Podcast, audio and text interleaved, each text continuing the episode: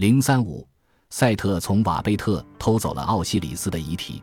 即使在拼凑起奥西里斯的遗体之后，仍有必要保护遗体免受瑟特的伤害。首先，我们得知努特罩住了奥西里斯，把他藏了起来，以免他的敌人找到他。甚至后来，当阿努比斯制作奥西里斯的木乃伊的时候，瑟特继续对奥西里斯构成威胁。有一天，当天近黄昏的时候，瑟特找到了时机，阿努比斯把奥西里斯的遗体单独留在了瓦贝特。为了不被发现，狡猾的神变成了阿努比斯，正如计划的那样，守卫没有认出瑟特。赛特在瓦贝特抢到了奥西里斯的遗体后，在河上用船载着遗体向西去了。但阿努比斯很快知道了这件事，立马与他的随从出发去追击。当他们追上赛特的时候，瑟特化身为一头公牛来恐吓狗头神阿努比斯，但是阿努比斯抓住了瑟特。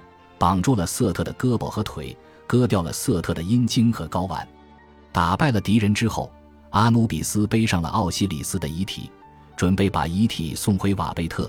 赛特则被他囚禁在上埃及第十七诺姆的萨卡中的一处折磨之地。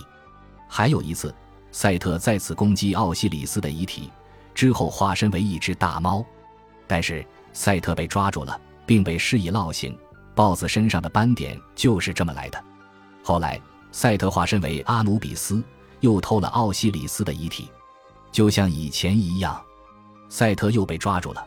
但这一次，瑟特被判处终其余生做奥西里斯的椅子。也许赛特不愿意永远支撑尸体的屁股，就逃进了沙漠。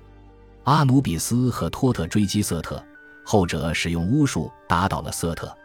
赛特的胳膊和腿被捆住了，这两位神决定烧死他。希望彻底除掉他，燃烧的气味传到了天上，拉与诸神觉得他气味让人感到愉悦。然后阿努比斯剥了瑟特的皮，穿在了身上。阿努比斯穿上令人恐怖的赛特皮做的衣服，与他的敌人的追随者们会面，在一个山坡上混入他们当中。夜幕降临的时候，阿努比斯把他的暴力计划付诸行动，他挥刀一扫。割下了敌人的首级，从这些无头尸身上流出的血淌遍了整个山坡。然而，在阿努比斯为奥西里斯制作木乃伊的时候，他所面临的问题并不仅仅是瑟特的破坏，防腐处理本身似乎就让阿努比斯难以承受。一则神话叙述了狗头神如何忧心如焚，如何变身为蜥蜴，如何匆忙从瓦贝特出来，向人们诉说他在里面所看到的恐怖的东西。诸神听了这个消息后，都变得不平静了，都哭了起来。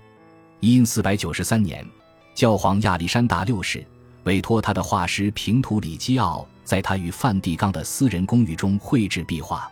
在这些壁画当中，有一些描绘了长有翅膀的斯芬克斯和尼罗河的棕榈树，其中还有奥西里斯神话和阿皮斯圣牛。这些异教的画像出现在这里颇不寻常。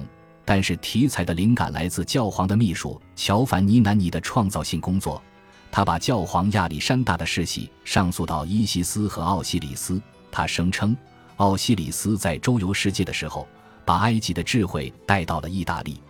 在博尔贾家族的盾徽中有只公牛，这一点强化了该家族与奥西里斯、伊西斯的关系。现在，这只公牛被说成是阿皮斯圣牛。由此就把教皇与教化人类的奥西里斯联系了起来。